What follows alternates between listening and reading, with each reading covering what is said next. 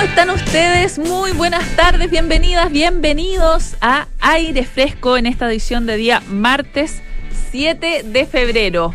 Espero que estén teniendo una muy buena jornada. Volvemos a mandar saludos a la zona centro-sur de nuestro país que sigue haciéndole frente a estos incendios que están azotando, em, como les decía, las regiones del eh, centro-sur. Recuerden que nos pueden escuchar aquí en Santiago en el 89.7, en Valparaíso en el 104.1, en Concepción en el 90.1 y en Puerto Montt a través del 99.7, pero eso no es todo porque también nos pueden escuchar en todas partes del mundo a través de duna.cl y también en nuestra app Radio Duna. Si quieren escucharnos en la tele, a través del canal 665 de BTR y también en formato podcast en Duna.cl, Apple Podcast, Spotify y todas las plataformas de podcast disponibles en nuestro país. Vamos a estar recordando algunas entrevistas de este año que hizo Polo Ramírez, en particular al escritor uruguayo Fernando Butazzoni, quien estaba em, en ese momento, en mayo de este año, em, promocionando la reedición de las cenizas del cóndor. Tuvieron una muy, muy interesante conversación. Y después vamos, eh, porque será febrero, pero los martes aquí en aire fresco son de ciencias, así que eh, vamos a recordar la conversación de Polo Ramírez y Francisco Aravena con el doctor Mauricio Cerda, que él es investigador del Instituto de Neurociencia Biomédica el BNI de la Facultad de Medicina de la Universidad de Chile. Ellos eh, conversaron sobre un software que se espera pueda prevenir el riesgo de desarrollo del deterioro cognitivo. Así que no se vayan a despegar de nuestra sintonía. Bueno, y vamos, les quería partir contando eh, una historia en el contexto de los terremotos que asolaron ayer a Turquía y a Siria. Es una historia que es eh, tan esperanzadora como sobre, sobrecogedora y dramática, porque es la historia de una guaguita, una guaguita recién nacida, que fue encontrada eh, entre las ruinas, los escombros de un edificio que cayó esto en Hindires, en Siria. Es una localidad que queda al noroeste, al noroeste de Siria. Bueno, los socorristas, ¿cierto? Los equipos de rescate se encontraban trabajando en el lugar cuando de pronto escucharon eh, como un llanto, imagínense, de una guaguita recién nacida. Bueno, la cosa es que esta guaguita la encontraron aún unida al cordón umbilical de su madre, su mamá que había fallecido ahí mismo. Y lo más doloroso de la historia es que todo, toda la familia de esta guaguita murió en el, con el derrumbe. Fue encontrada junto a los cuerpos de su papá, también de su mamá, sus tres hermanas, su hermano y una tía. Bueno, una vez que eh, esta bobita, eh, como les digo, nació en el contexto de este derrumbe, eh, una vez que los rescatistas encontraron esta guaguita, presumen que ella mm, había nacido solo siete horas antes desde que fue encontrada. Em, y como les digo, se encontraba unida todavía al cuerpo de su madre a través del, cordón umbilical. Bueno, los rescatistas contaron que oyeron un ruido, se escarbaron, limpiaron el lugar y se encontraron con esta guaguita que ya se está recuperando en eh, un hospital en, eh, Siria. La pusieron en una incubadora, la, alimentaron que no, la habían alimentado y además eh, tuvieron que hacerle algunos tratamientos porque había pasado bastante frío, principalmente eh, había algunos símbolos como de hipotermia en sus extremidades, pero se está recuperando en, en el hospital. Una historia dramática, esperanzadora también, pero muy dramática de lo que está pasando en eh, Turquía y Siria por estos días. Vamos a seguir con la música aquí en Aire Fresco, luego con la entrevista a Fernando Butazón, el escritor uruguayo. Vamos a escuchar a James con Lane.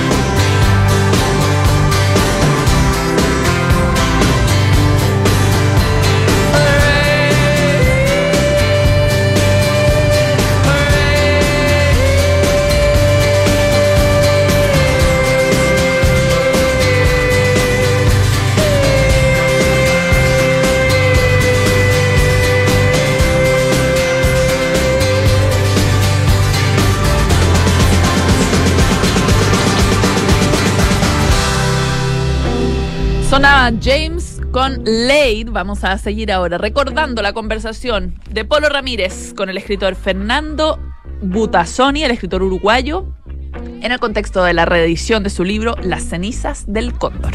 Hola Polo, muchas gracias por, por la invitación para estar en tu programa, es un honor. No, el, el honor es para nosotros. Esto es un, eh, un libro, un libro importante, un libro mayor, podríamos, podríamos decir, que em, es una novela, pero que aborda una temática real que existió, que vivimos, ah, que vimos, ah, de la que fuimos eh, testigos, ¿no es cierto? Eh, algunos con más conciencia, otros con menos conciencia, o con con- con conciencia em, eh, anterior y otros con conciencia muy posterior, eh, y que tuvo que ver con eh, la, gigantesca represión que se vivió eh, durante las distintas dictaduras acá en el, en el cono sur y de donde surge la, eh, la famosa y malamente famosa Operación Cóndor. Eh, bueno, y este libro obviamente aborda esta, esta historia que tiene que ver con Chile, tiene que ver también con Uruguay, tiene que ver con nuestra historia reciente. Ah, cuéntanos un poco cómo, cómo surge esta obra y cómo la, la fuiste eh, em, estructurando y armando ah, para finalmente em, escribir Las cenizas del Cóndor.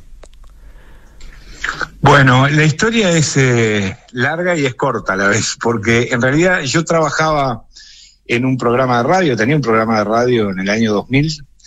Eh, en Uruguay recién se había instalado una comisión llamada Comisión de la Verdad, hacía muy pocos días, para, para digamos, por lo menos conversar, ¿verdad?, sobre el tema de, de la represión de la dictadura, del, del Plan Cóndor, de los desaparecidos, etcétera. Y en ese marco, eh, a mí me, va a visitar a la radio un muchacho, un joven, que me lleva un cassette, este, eh, en el cual un oficial del ejército contaba una historia de enterramientos clandestinos en un cuartel militar. Y ese fue un poco el origen, el, disparador, porque en realidad ese es el, el- huevo de la, de la serpiente, digamos. ¿no? A partir de ahí, si algún mérito tuve fue el de tirar de la piola hasta, hasta lograr desenredar una madeja que era mucho más vasta, mucho más compleja y mucho más este, próxima a nosotros de lo que yo me había imaginado al principio, ¿verdad? Eh, y así se fue construyendo muy lentamente porque mucha gente tenía temor de hablar o tenía dolor de hablar eh, o dolor de recordar. Y muy lentamente fui obteniendo testimonios, eh, versiones, documentos y construí eh, esta historia que sí es una novela, pero yo creo que es, más que nada un retrato, una especie de reportaje de lo que pasó en el Cono Sur en aquellos años, ¿no? Que, que ahora uno, la gente joven sobre todo lo ve como algo muy lejano, pero que fue algo muy, muy, muy próximo, que lo vivimos muy en carne viva lo- lo- los latinoamericanos. Y, y- y tú lo viviste además como parte de, de una generación que eh, fue muy activa en, eh, en la política, por lo menos en el caso de, de- esa misma generación eh, acá en Chile. Eh, eh, para el golpe de Estado, claro, tú te- te- te- tenías en el caso del golpe de Estado chileno, el 73, tenías alrededor de 20 años, era, era justamente Sí. los veinteañeros eh, los que estaban eh, participando de una manera tremendamente activa y que fueron además víctimas eh, de la ferocidad justamente de esa, de esa represión. ¿Cómo, ¿Cómo recuerdas ese periodo tú personalmente? Y bueno, para, para mí fue un periodo este, eh, muy dramático y muy agitado, ¿no? Este, yo era un joven muy, eh, muy militante, digamos, muy izquierdista, muy convencido de determinadas causas. Me tuve que ir del Uruguay en el año 72, de mi país, porque me estaban buscando los militares. ¿Y dónde fui a dar? A Chile. Es decir, que yo viví en Chile el proceso final, digamos, del gobierno de la Unidad Popular y de Allende. Este, y sí, es como tú decís, había toda una generación eh, de muchos, muchos, muchos jóvenes de toda América Latina que estaban muy comprometidos con determinadas ideas, con determinadas eh, maneras de ver el mundo y que tenían una actitud muy, muy combativa, ¿no? muy este, beligerante, por decirlo de alguna manera. Y bueno, esa fue la generación más golpeada, la generación más sufriente, y creo que también fue la generación que cargó después con una especie de culpa social de, de haber estado, digamos, de haber tenido algún tipo de responsabilidad en, en los hechos acontecidos en esos años, ¿no? Este, creo una culpa injustamente cargada, pero, pero cargada al fin. Este, y sí, yo era parte, era parte de toda esa movida. El- y, si- y sientes que esa generación, al- al- al- por el hecho de, de haber eh, vivido esos acontecimientos de, de manera eh, tan protagónica eh, y haber cargado posteriormente con, eh, con esas culpas, eh, ¿sientes que fue de alguna manera carne de cañón de otros? Bueno, yo no, eh, a ver, creo que hay un tema que es central, que es que uno no puede valorar los actos de hace medio siglo con la cabeza y con la visión de hoy, ¿no? Es decir, con el diario del lunes todos sabemos quién ganó el partido del domingo.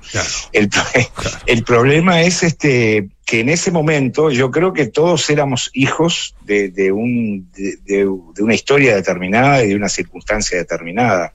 Este, y creo que yo no me siento haber sido carne de cañón. Yo siento haber enarbolado banderas que en ese momento me parecían, y creo que expreso la opinión de miles de, jóvenes de, ese entonces, ¿no? Eh, de haber enarbolado banderas, banderas que eran eh, eh, para nosotros muy valiosas, muy importantes, eh, y encontrarnos con que enarbolar esas banderas nos podía costar la vida. ¿no? Este, y bueno, eh, esa fue la situación. Este, muchos jóvenes, por cierto, que, que murieron, muchos se exiliaron, muchos estuvieron presos. Este, y, pero yo creo que hay una diferencia sustancial entre los jóvenes que se rebelan y los estados que se defienden por vías eh, no legales, digamos, ¿no? lo que se conoce como el terrorismo de Estado. Creo que cuando el, terrorismo es ejercido por el Estado es doblemente criminal. Siempre es criminal, pero cuando lo ejerce el poder del Estado es doblemente criminal. Y eso fue lo que pasó en, en nuestros países con el- la Operación Cóndor. A partir del año 74 ya se estaban coordinando. Y fíjate que lo primero que decidieron esos señores fue que las fronteras no importaban. Eh, los argentinos podían actuar en Chile, los chilenos en Uruguay, los uruguayos en Paraguay y así sucesivamente. Es decir, para los que ejercían la represión ilegal, las fronteras no existían. Y creo que ese espíritu transnacional de las dictaduras en el Cono Sur fue tal vez el gran componente de, de- horror y de, y- de, muerte de, esa época, ¿verdad? Porque, bueno, para nombrar solo a alguien, el general Carlos Prat, que se fue de Chile a Buenos Aires y en, Chile, en, en Buenos Aires le pusieron una bomba bajo el auto, en una sociedad supuestamente democrática, ¿no? Este, y todos sabemos quién lo hizo y por qué lo hizo. Estamos conversando con el escritor uruguayo Fernando Butazzoni a propósito de la reedición de Las cenizas del cóndor. Eh, el, libro originalmente fue publicado el año 2014. eh, claro, no es, no es hace demasiado tiempo, pero han pasado algunos años. Eh, ¿cómo, cómo, em, ¿Cómo sientes que el libro em, es o puede ser em, valorado y releído eh, en, en este momento? Ah, en el caso de Chile se da en un momento además también muy, muy especial, ah, con, eh, con un gobierno y con un presidente que ha reivindicado con mucha fuerza eh, la figura de Salvador Allende eh, y con eh, un proceso además de, eh, de redacción de una nueva constitución. Sí, este, sí, yo eh, con el libro pasó algo muy raro, porque es un libro que, que en su momento, y ahora también, iba contracorriente, ¿verdad? Eh, todo el mundo trata de publicar libros de pocas páginas, 200, 250, porque es lo que se vende. Todo el libro, eh, todo el mundo trata de publicar novelas o libros que, que sean, digamos, que no sean demasiado duros en su temática y en su carga histórica. Y el libro, bueno, yo no tenía ninguna expectativa y no sé si la editorial la tenía, pero este, en realidad se publicó y se vendió muy bien en su momento, se vendió muy bien acá, en Argentina, en Chile, eh, México, este, y se ha seguido vendiendo. Este, y bueno, ahora el, el, se terminaban los derechos que tenía la editorial y lo compró Random House uh -huh. y lo publicó en Alfaguara y vuelve a pasar lo mismo, ¿no? Es decir, el libro ha tenido muy buena recepción en Colombia, este, acá en Uruguay de vuelta, ¿no? Eh, como que yo creo que en algún lugar esa historia, que en realidad tiene un, trasfondo histórico muy importante, pero que es una historia individual de una mujer que lucha por reconquistar a su hijo robado, eh, es una historia que a todo el mundo le llega porque es verdadera. Eh, y creo que más allá de lo real o lo ficticio, es una historia verdadera. Y esas historias verdaderas yo creo que a la gente le interesan y, no pierden vigencia.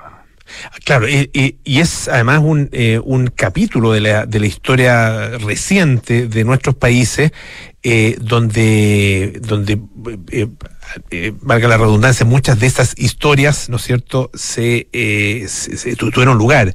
es decir, hay una puede sonar feo, ah, pero una riqueza, eh, eh, sí. riqueza literaria, digamos, en, eh, en ese periodo, ah, que por, por qué, porque marca muy profundamente a, a, a, los, a los distintos países, marca muy profundamente a, a quienes lo vivieron y a quienes también lo han conocido por el relato de otros, ¿ah? que puede ser desde el relato de sus padres hasta el relato de, bueno, de eh, escritores como tú. Claro, y además te voy a agregar algo. Este, eh, la gente que lo vivió y lo sufrió en carne propia no necesariamente formaba parte del bando de los reprimidos, es decir, también mm. en, el, en el bando de los represores había eh, hombres y mujeres y padres, hijos, eh, mm. familias que sufrieron en carne propia ese periodo y que lo siguen sufriendo porque sienten una especie de mochila de, que tienen que cargar eh, todo el tiempo con respecto a las culpas individuales o colectivas. ¿no? Que creo que eso es un, problema que no se ha resuelto en nuestros países, en, entre otras cosas porque no ha habido un proceso claro de, de, explicación, de justicia, de aplicación de la justicia para los responsables. Eh, verdaderos, de, de, de, contar la historia en profundidad, ¿no? Este, yo te diría que en la novela los episodios que no son verificados o verificables incluso por parte del lector eh, que son, son mínimos. Es decir, yo no hice, es más, tuve que quitar algunos elementos de la historia porque pese a que eran verdaderos, que habían ocurrido, sonaban poco verosímiles. Entonces me parecía que Increíble. para ganar verosimilitud tenía que restarle un poco de crueldad a lo que estaba contando, ¿no? Este, y lo que cuento en general todo, todo ese ocurrió eh, más o menos como lo cuento, ¿no? El, uno se pregunta, eh, después de, de, de, de, todo ese periodo, el caso de Chile fueron 17 años, eh, después vino eh, un gobierno de transición, vino el gobierno de, Patricio Ewan, que creó, tal como allá en, en, Uruguay sucedió, acá se creó la, la Comisión Nacional de Verdad y Reconciliación, eh, conocida como la, la Comisión RETIC, ¿no es cierto?, por, por el nombre de su presidente, y sí. se entrega el, el, el informe, y bueno, hay procesos que avanzan, algo de justicia se hizo, no completamente, eh, pero quedan, quedan finalmente heridas, heridas abiertas. Eh, y uno se pregunta, eh, dadas, si se dieran condiciones similares, en términos de, de- de, eh, división de un país, en términos de, de exacerbación de las, de, las, de las posiciones, de las diferencias, ah, Mm. eh, de las posturas políticas. Eh, si se un, un proceso similar, ¿se repetiría la historia de una manera parecida? ¿Se llegaría a esos extremos de crueldad, crees tú? ¿O, o- o Mira, aprendimos, la o verdad, somos capaces de aprender las lecciones? Mira, yo creo que en realidad este, las dos las dos posibilidades son ciertas. Es decir, ojalá que todos, todos hayamos aprendido las lecciones de, de- de la historia, ¿verdad? Pero también es cierto que a veces eh, basta con que haya algún disparador para que ocurran cosas horribles, ¿no? Este, fíjate vos lo que está pasando en Ucrania eh, con la invasión rusa, rusa y, y bueno, uno jamás iba a pensar que Europa iba a estar otra vez con tanques, bombardeos, edificios destruidos, niños muertos. Eh, es que no han aprendido, sí han aprendido, pero eh, yo creo que la condición humana y la vida social muchas veces provocan ese tipo de disparates, de, de sinsentidos que son tan horribles para todos, no solamente para, para los que son afectados directamente, sino para toda la sociedad, ¿no? Entonces yo creo que tanto en, en Uruguay como en Chile, como en muchos países, hay un espíritu, creo, de, mirar con otros ojos la realidad, de evitar, digamos, determinado tipo de, de- agresiones o de, o de divisiones, pero siempre hay elementos de fractura y creo que hay una razón que es muy importante, que es la injusticia que sigue existiendo en nuestros países, a diferencia de lo que ocurre en otras partes del mundo. América Latina y el Cono Sur es una zona de una enorme desigualdad. Y bueno, y la desigualdad provoca rencor, provoca ira, provoca desesperación. Este, y eso hay que te- creo que hay que todos tienen que tenerlo en cuenta, ¿no? Este, no solamente los que piden calma, sino este eh, todos, todos, absolutamente todos tenemos que tener en cuenta esas cosas y buscar caminos de diálogo, caminos de entendimiento, pero también caminos de, de- de discusión. Yo creo que lo peor que podemos hacer es barrer abajo de la alfombra. Creo que arriba de la mesa hay que poner los temas, discutirlos civilizadamente, tratar de llegar a síntesis más o menos este, de consenso y discutir y conversar y, y debatir. No, no hay que tenerle miedo al debate, a, a pelearnos con palabras, digamos. Lo que hay que tener miedo es justamente a no hablar y a tener posiciones que quedan encerradas dentro de nosotros mismos. Pero a esta altura, eh, le recuerdo, estamos eh, conversando con el escritor Fernando Utasoni a propósito de eh, su libro Las cenizas del cóndor, ah, que acaba de ser reeditado por editorial Alfaguara. Eh, en ese mismo sentido, claro, eh, tú dices, hay que poner las cosas arriba de la mesa, discutirlas, y eso implica distintas posiciones. Es para de- dentro de ese mismo diálogo, que, que al final es un diálogo democrático, ¿es posible, crees tú, eh, la, por ejemplo, una postura que defienda la, eh, a las dictaduras, que defienda, en el caso nuestro, a Pinochet? Bueno, eh, el- el existen, ¿no? Existen, claro, ex- no, existen, eh, eh, absolutamente. El tema es que eh, hay un, hay un, hay más bien un, un- un silencio, eh, un silencio al respecto. Eh, eh, Sí. Públicamente es muy raro a esta altura encontrar a alguien que haga una defensa eh, abierta. Algunos dicen, sí, yo fui. ah, eh, yo fui partidario, yo apoyé a la dictadura, pero, pero eh, en su postura actual, eh, los que la siguen apoyando están calladitos, digamos. Eso es un poco lo que pasa acá. Claro. Claro, y en Uruguay también, ¿no? Este, creo que es parte además de la vida social. Yo lo que creo que tenemos que entender y acostumbrarnos es a que la vida social es muy compleja, la vida de las sociedades contemporáneas es una vida muy compleja, atravesada por intereses múltiples de todo tipo, atravesada por concepciones culturales que son muy, dis- muy distintas, muy a, a veces hasta antagónicas, y que con eso tenemos que convivir. Es decir, eh, eh, Chile no puede decir como estamos aislados, nos mudamos, eh, nos pasamos para el otro lado de la cordillera y, tenemos una relación más fluida con nuestros vecinos. Eh, hay cosas que no se pueden modificar. Uruguay está enclavado, es un- un- una mota de polvo entre dos gigantes. Y bueno, eh, hay cosas con las que tenemos que convivir. Yo creo que con esas enormes diferencias y con esas este, posturas absolutamente, para mí, retrógradas, hay que convivir y hay que discutir con ellos y hay que tener, este, creo yo, el talante como para saber que esas, esas posturas existen, que están relacionadas con determinada cultura, con determinada visión del pasado, con determinados discursos políticos y bueno, y llevarlo eh, hasta donde se pueda, la discusión y la conversación, ¿verdad? Este, me parece que es lo, me- lo más sano. Claro, que hace- en algún momento se ha discutido, de hecho, en el marco de la, de la propia Convención Constitucional y también en, el, en el Congreso, eh, la penalización del negacionismo. Ah, eh, no sé qué pasa en ese sentido, cuál es la discusión en, en Uruguay eh, y, y, bueno, cuál es, cuál es tu visión al respecto, tu postura. Bueno, yo creo que, que la judicialización de la vida social en general eh, es negativa. Es decir, creo que eh, hay que tener visiones que vayan más allá de eso, porque creo que hay algunos elementos, como por ejemplo el, racismo, eh, el antisemitismo, que están muy enquistados en nuestras sociedades, que eh, tienen figuras de, penalización, de castigo, digamos, legal. Pero me parece que no, no es bueno aumentar ese campo y poner adentro del corral a todos, a los que opinan distinto, a los que tienen una postura... A ver, ¿qué es tener una postura negacionista? Es decir, eh, en Chile no hubo desaparecidos, o no hubo muertos, o no hubo dictadura. Eso es negacionismo. No, creo que en general son posturas más complejas, más, este, más, elaboradas, en la que, bueno, hay justificaciones históricas, hay coartadas, hay explicaciones de distinto tipo.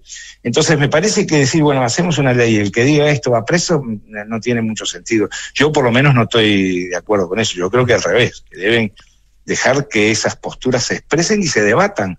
En, en la convención chilena, por ejemplo, que yo la he seguido bastante de cerca, eh, yo he oído discursos y posturas absolutamente delirantes. Ahora, es mejor que esas posturas delirantes se expresen ahí y no que se expresen en secreto en alguna, eh, digamos, en alguna casa eh, conspirando, ¿verdad? Me parece que lo más sano es que eso se, se exprese, se vote, se gane, se pierda, este, y así, así funciona.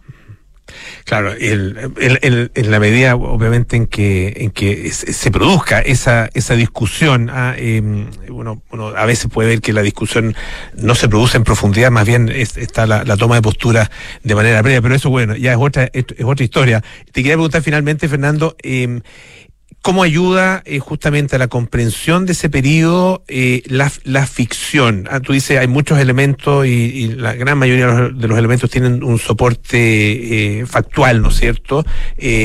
Pero, ¿cómo Sí. ayuda también la ficción a comprender lo que ocurrió? Bueno, yo creo que a veces, este, a ver, yo creo que la ficción está presente en todo. Es muy difícil. Hay un, hay un gran pensador, George Steiner, que decía cuando hablamos inventamos. Es decir, la palabra de por sí es generar a través de un pensamiento una expresión de algo que en realidad está fuera de nosotros y fuera de nuestro, de, nuestro alcance. Es algo que se expresa a través de un pensamiento.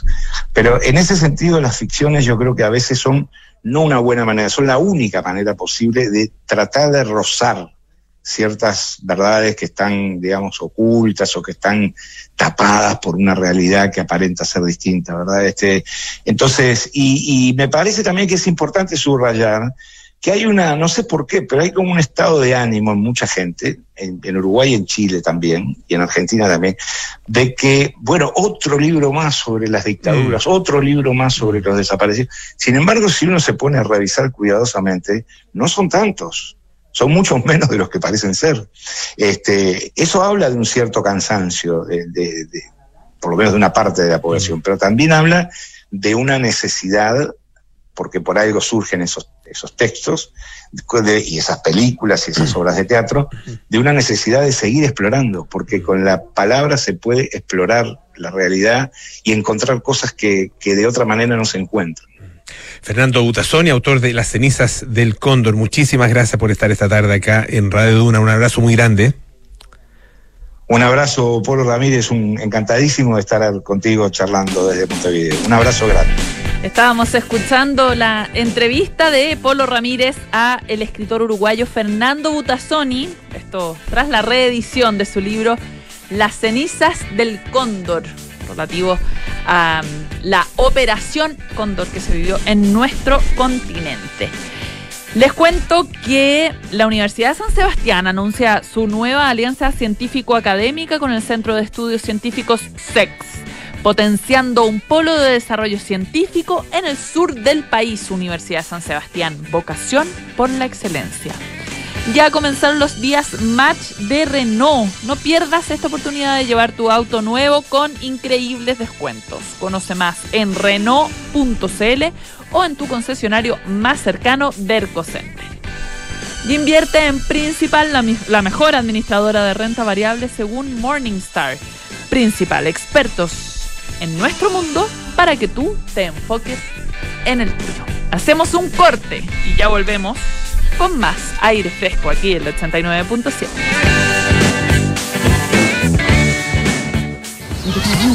Detrás de una gran montaña hay experiencias únicas. Detrás de esas experiencias únicas hay un destino perfecto en medio de la naturaleza. Y detrás de la naturaleza hay un hotel por descubrir. Ven a disfrutar a Hotel Termas Chillán una experiencia única. Ven a conectarte con la montaña, el deporte, la familia y el descanso. Haz hoy tu reserva en termaschillan.cl o consulta por más información en reservas arroba termaschillan.cl. Universidad San Sebastián se enorgullece de anunciar su nueva alianza académica y científica con Winso. Juntos construirán uno de los centros veterinarios más grandes del país para la atención de animales domésticos, de fauna silvestre y rehabilitación de fauna nativa, donde se desarrollará docencia e investigación. Esta alianza es un nuevo compromiso de la USS con la formación de profesionales que fortalecerán el desarrollo de un medio ambiente sostenible. Conoce más en uss.cl. Universidad San Sebastián. Vocación por la excelencia. ¿Quieres invertir en el extranjero con una cuenta personal a tu nombre? Hazlo con Principal en nuestra plataforma internacional de inversiones y elige Pershing. Así protegerás tu patrimonio con portafolios diversificados de las mejores administradoras del mundo. 100% en el extranjero con cuenta a tu nombre en Estados Unidos. Invierte en Pershing. Invierte en Principal. Principal, expertos en nuestro mundo, para que tú te enfoques en el tuyo. La rentabilidad es fluctuante, por lo que nada garantiza que las rentabilidades pasadas se mantengan en el futuro. ¿Cómo están? Soy Rodrigo Gendelman y quiero invitarlos a escuchar todos los días, de lunes a viernes, a las 2 de la tarde, Santiago Adicto en Duna. Un espacio donde hablamos de ciudad y de cultura, donde nos movemos por la arquitectura, el arte público, el urbanismo, la geografía, tantos temas y tantos protagonistas que tiene la ciudad. Santiago Adicto, lunes a viernes, 2 de la tarde. Relájate, respira hondo, inhala y exhala. Cierra los ojos. Estás yendo a la playa, ya sientes que te acercas a las mejores puestas de sol. Estás manejando un SUV único, diseño poderoso, equipamiento sobresaliente. Escuchas música relajante, gracias a un nivel de conducción excepcional. Te sientes seguro en el camino, gracias a su completo sistema de seguridad. ¿Te lo imaginas? Haz realidad tus sueños con Renault Arcana, la evolución del SUV. Un diseño único y sofisticado para disfrutarlo donde quiera que vayas. Cotiza tu nuevo Renault Arcana en Renault.cl. Derco Center. Amor, llegaste. ¿Cómo estuvo? ¿Qué contaba la Javi? Uf, nos tocó un día increíble. Hicimos hasta una ruta nueva y todo. ¿Ah? La Javi estaba feliz y además me contó que contrató la alarma Verisur. Mira. Así que se siente mucho más tranquila con la casa. Qué bueno que te hizo caso. Eso mismo le dije. Si para nosotros fue una buena solución. Protege lo que más quieres. Calcula online en verisur.cl o llama al 600-385-0003. Activa Verisur. Activa tu tranquilidad. Vuelta aquí en aire fresco. Este verano vive una experiencia gastronómica única donde se cocina, saborea y disfruta en comunidad.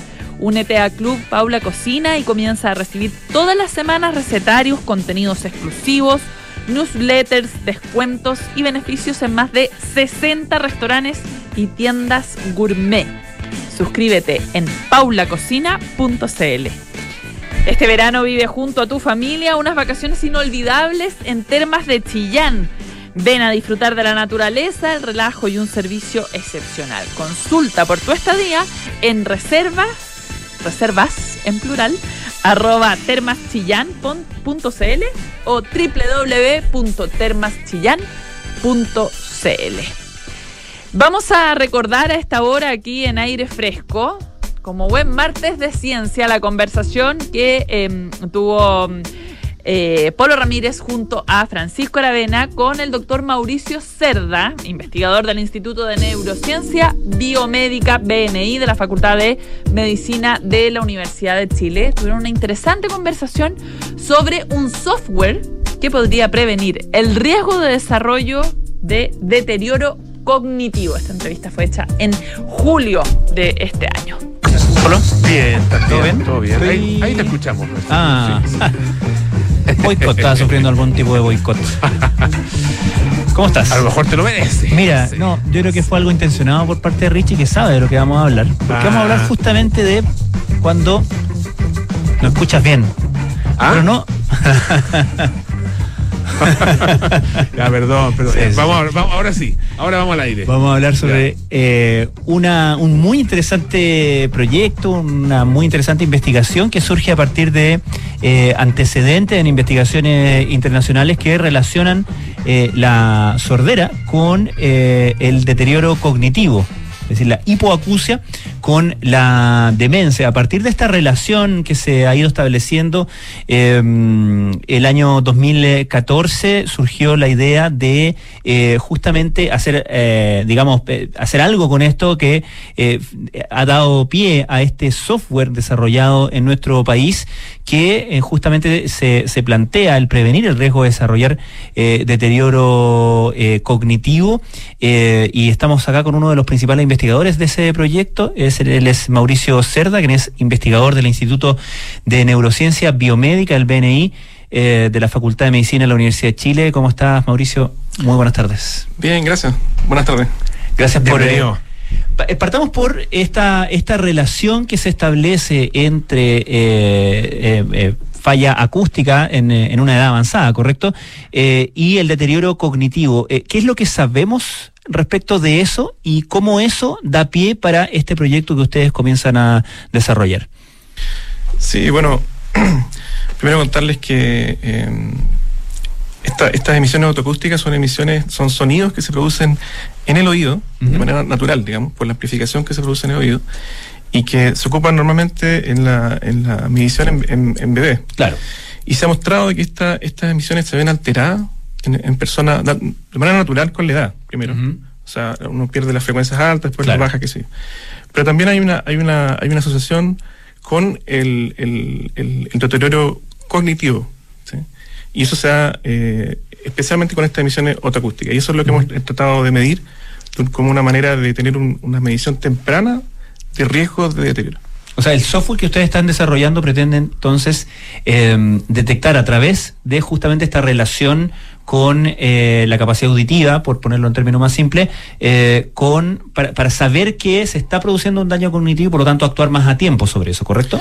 Claro, son, son técnicas de, de screening, o sea, que te- buscan a, a medir riesgo para que se haga un segundo examen en casos que son más riesgosos. Mm. En el fondo son eh, técnicas que van a descartar, idealmente, la mayor cantidad de casos posible, eh, para hacer otros exámenes que podrían, por ejemplo, uno podría medir eh, si los volúmenes cerebrales están normales, eh, podría hacer una batería de test, pero todo eso es, bien eh, costoso en términos de, de tiempo, de recursos, etcétera. Entonces, si uno medir las emisiones es algo bien sencillo, para que entiendan un poco la idea, lo que se hace es emitir algunos tonos en cierta frecuencia y el oído emite un tono de vuelta. O sea, esencialmente necesito parlantes y micrófonos. Ya, responde. El oído, Eso responde. Sí, un sonido muy bajito, pero si, si uno lo mide dentro del oído, se puede, se puede medir con un micrófono configurado y ajustado para eso. Ya, y, y ahí lo que, lo que ustedes detectan es eh, finalmente capacidad auditiva. ¿Eso es? Sí, o sea, uno, uno lo que hace es barrer frecuencia. Entonces, Ya. el oído no es una, una cosa así como escu- escucho, no escucho. Escucho, no escucho, no sino es- que ya. tengo frecuencia. Yo puedo perder ciertas frecuencias. Entonces, uno tiene que, uno tiene que verificar estas, emisión- estas emisiones en ciertas frecuencias, típicamente entre 1 kHz a 6 kHz o 8 kHz. Y eh, uno ve cuántas se ven alteradas. Entonces, si está todo, todas las frecuencias están bien, bueno, perfecto. Pero si- puede haber menos, ¿cierto? Y hay ciertas eh, frecuencias, cantidad de frecuencias, que eh, amplitud de estas señales, que si se ven alteradas ya eh, viene siendo un riesgo. Ahora, no es tan... eh, no es tan sencillo, de hecho, la manera en que hacemos estos algoritmos, que son, fina- fina- son- finalmente son esos, son Claro que saliera la palabra mágica. Sí, lo he escuchado a ustedes decir hace un rato inteligencia artificial, y justamente es eso, claro. necesita, ejemplo, uno necesita 200, de, de ese orden de magnitud de, Ujú. de ejemplo, en que te diga cómo es el patrón Claro. que se va dando de, de pérdida de emisiones tal que exista más riesgo. Entonces lo, lo que nosotros hacemos es, por un lado, medir estas emisiones y por otro lado hacemos resonancia magnética en, en pacientes y medimos cómo está su cerebro, eh, bueno, medimos los médicos. En, pacientes sanos. en pacientes con eh, eh, queja cognitiva leve, es el término. que- Ya. O sea, pacientes que son mayores de 55 años, ¿sí? Y están presentando, se me olvidan las cosas, eh, sé, no se notan las cosas, pero eso se puede deber a, a mil razones, a que están cansados, de que durmieron mal, etcétera, o quizás es un riesgo. Entonces, eh, tenemos casos sanos, tenemos casos que sabemos que tienen una patología y también tenemos este, este caso de, de- de queja cognitiva. Ya. Entonces eso nos ayuda a, a discernir un poco. Perdón, y, y necesitas también en estos casos como un grupo de control de casos, por así decirlo, normales para que para determinar y dibujar y enseñarle al algoritmo qué es lo normal. Claro, cuando tú, bueno, es como más bien general en, en- cuando uno hace algoritmos de clasificación, que es el término específico, eh, uno necesita, lo que está diseñando finalmente es una frontera. De decir, hacia un lado o de este lado, digamos, Claro. es sano o patológico. Y para eso necesitas saber qué es sano, qué es patológico. Entonces necesitas un poco ejemplos de, de todos estos grupos que tú quieres identificar. Parece, sí, sí, estamos, yo por lo menos entendiendo bien. Eh, eh, acá eh, no es que exista una relación, digamos, eh, de, una, de, un- de una enfermedad, como una demencia, por ejemplo, con la hipoacusia. O, o sí existe esa, esa, esa relación. Porque en el fondo lo que ustedes detectan es eh, la, la señal, ¿no es cierto? Ah, La, señal de que algo está, al- algún problema hay con, eh, con la audición, ah, eh, y eso, el algoritmo lo que, lo que muestra es que existe una relación con la, la posibilidad, ¿no es cierto?, de que exista eh, algún grado de demencia. Pero no es que no, no hay, digamos, que la demencia cause hipoacusia o que la hipoacusia cause demencia, no es esa, no es ese, ese tipo de relación que la- el que se logra establecer, ¿no es cierto? Sí, a ver, eh, ahí lo que hemos conversado con el, con el equipo médico de estos proyectos. eh, primero, demencia es un conjunto bien grande de cosas. sí, yo lo sé, Es sí. una cosa bien que Sí, involucra varias claro, cosas. no, no es como una, una sola cosa. No una sola cosa, sí, es verdad. Eh, entonces, lo que uno establece es riesgo de. La asociación entre la pérdida de audición y, la, y el, el deterioro en sí es algo que todavía está en, investigación. Eh, tiene un- hay un tema de, de- de- de atrofia misma de la de audición, pero también tiene otros componentes. La audición no es solo, no es solo escuchar, digamos, también es interactuar. Eh, en las personas mayores eso, eso es re importante, digamos, cuando uno eh, pierde la capacidad de interactuar, digamos. Entonces está, hay co- varias cosas que están ligadas. Entonces, eso está en estudio, pero lo que se sabe hasta ahora es que está esta asociación entre, entre la pérdida de emisiones autoacústicas y el riesgo de deterioro cognitivo. O sea, el mecanismo exacto en que se produce, eso está en, en estudio aún. Ahora, eh, mencionabas esta, em, este, este procedimiento, digamos, que es, por un lado, el medir las emisiones autoacústicas y también eh, hacer una resonancia. ¿Esa resonancia se hace eh, al mismo tiempo o, se hace para verificar el estado de la persona que en el examen autoacústico ha, ha, eh, eh, arrojado algún tipo de observación relevante? En general se hace, eh, se hace diferido, Ya. pero no muy lejos, digamos. Tiene, la idea es que sea el mismo estado de, la, de salud de la ¿Y persona. qué es lo que se busca en esa resonancia? ¿Se busca el deterioro cognitivo per se o hay alguna relación o se busca alguna relación específicamente, como te, te mencionaba el Polo, eh, con eh, el mecanismo acústico, por así decirlo? Bueno, lo que nosotros estamos estudiando principalmente es tiene que ver con, la, con los volúmenes de las diferentes áreas. Con, con la edad eh, y con otros fenómenos también, diferentes áreas del cerebro se van haciendo más pequeñas. O de otra manera, eh, las áreas vacías, los ventrículos, se van haciendo más grandes. ¿sí? Entonces uno mide eso Mm. como, como, un, como un puente, digamos, hacia el deterioro. ¿Estos Ahora- son resonancias magnéticas funcionales? Eh, no. Ya. Entonces, eh, uno hace estas mediciones en, en diferido, pero en el mismo periodo de tiempo. Ya. Eso también está acompañado de medi- mediciones clínicas de, de la parte cognitiva. Test de Mm. memoria, eh, test de, Perfecto. de, de- de diferentes tipos para evaluar desde diferentes ángulos. Hasta ahora nosotros la- lo, lo que hemos establecido con nuestro software es la parte de deterioro cognitivo vía el- la atrofia de algunas áreas del cerebro. Estamos conversando con el doctor Mauricio Cerda, investigador del Instituto de Neurociencia Biomédica, BNI, de la Facultad de Medicina de la Universidad de Chile. Eh, Mauricio, tú vienes del lado de la, del mundo de la ingeniería, ¿no es cierto? Eh, y estás trabajando en este otro mundo, el de la, medicina, en una combinación que está siendo cada vez más frecuente. Eh, ¿Eso a, qué se debe?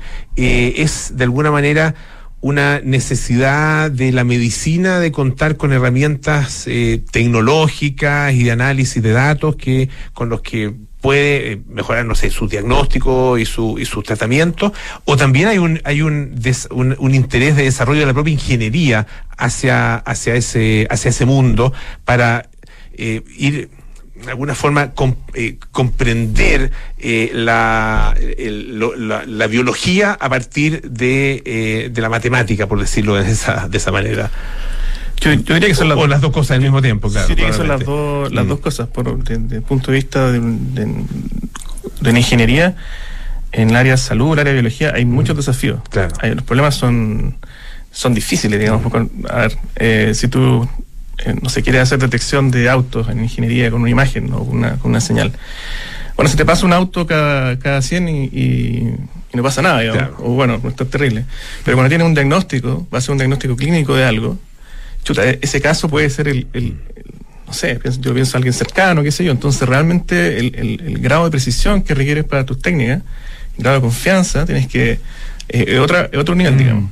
Entonces, eso es súper desafiante desde el punto de vista eh, ingeniería. Y por otro lado, en el, ámbito de la salud, yo les comentaba hace un, hace un rato que eh, ustedes lo han visto, todos lo hemos visto en, en los centros médicos, en los hospitales, qué sé yo, se ha tecnificado mucho la, la medicina Sí. en cuanto a cómo mides, qué sé yo. Y eso requiere también capacidad de, eh, de, de hacer tu ajuste, buscar cómo medir tus patologías en tu país, en tu, en tu región, qué sé yo, y tener esa capacidad de, de medir, hacer tu algoritmo y llevarlo a la práctica, digamos, finalmente en tu, en tu, en tu país, en tu zona.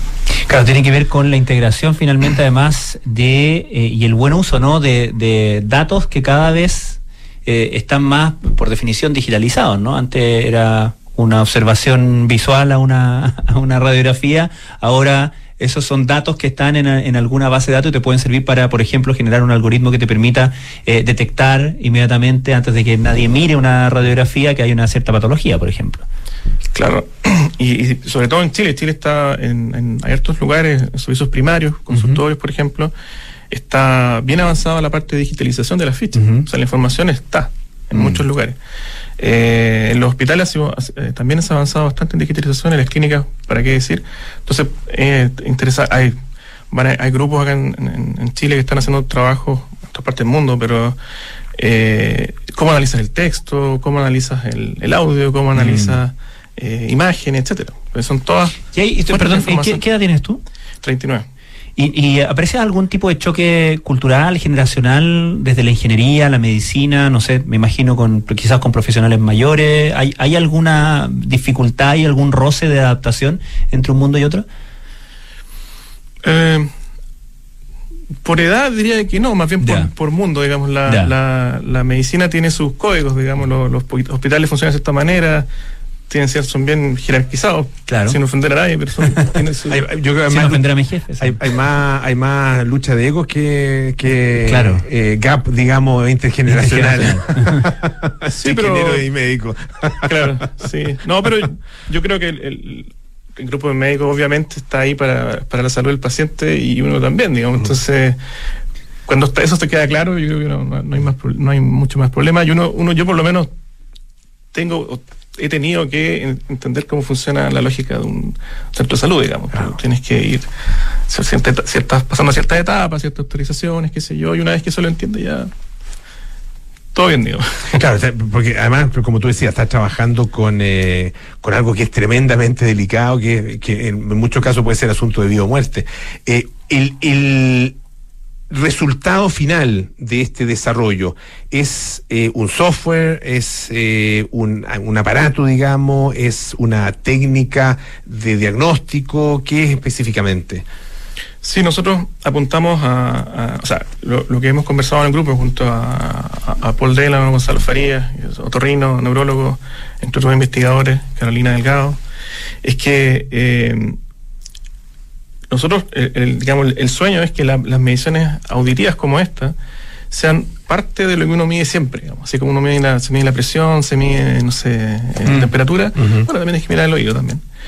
Y nuestras estrategias son ir por diferentes lados tal que eso se, eso se logre.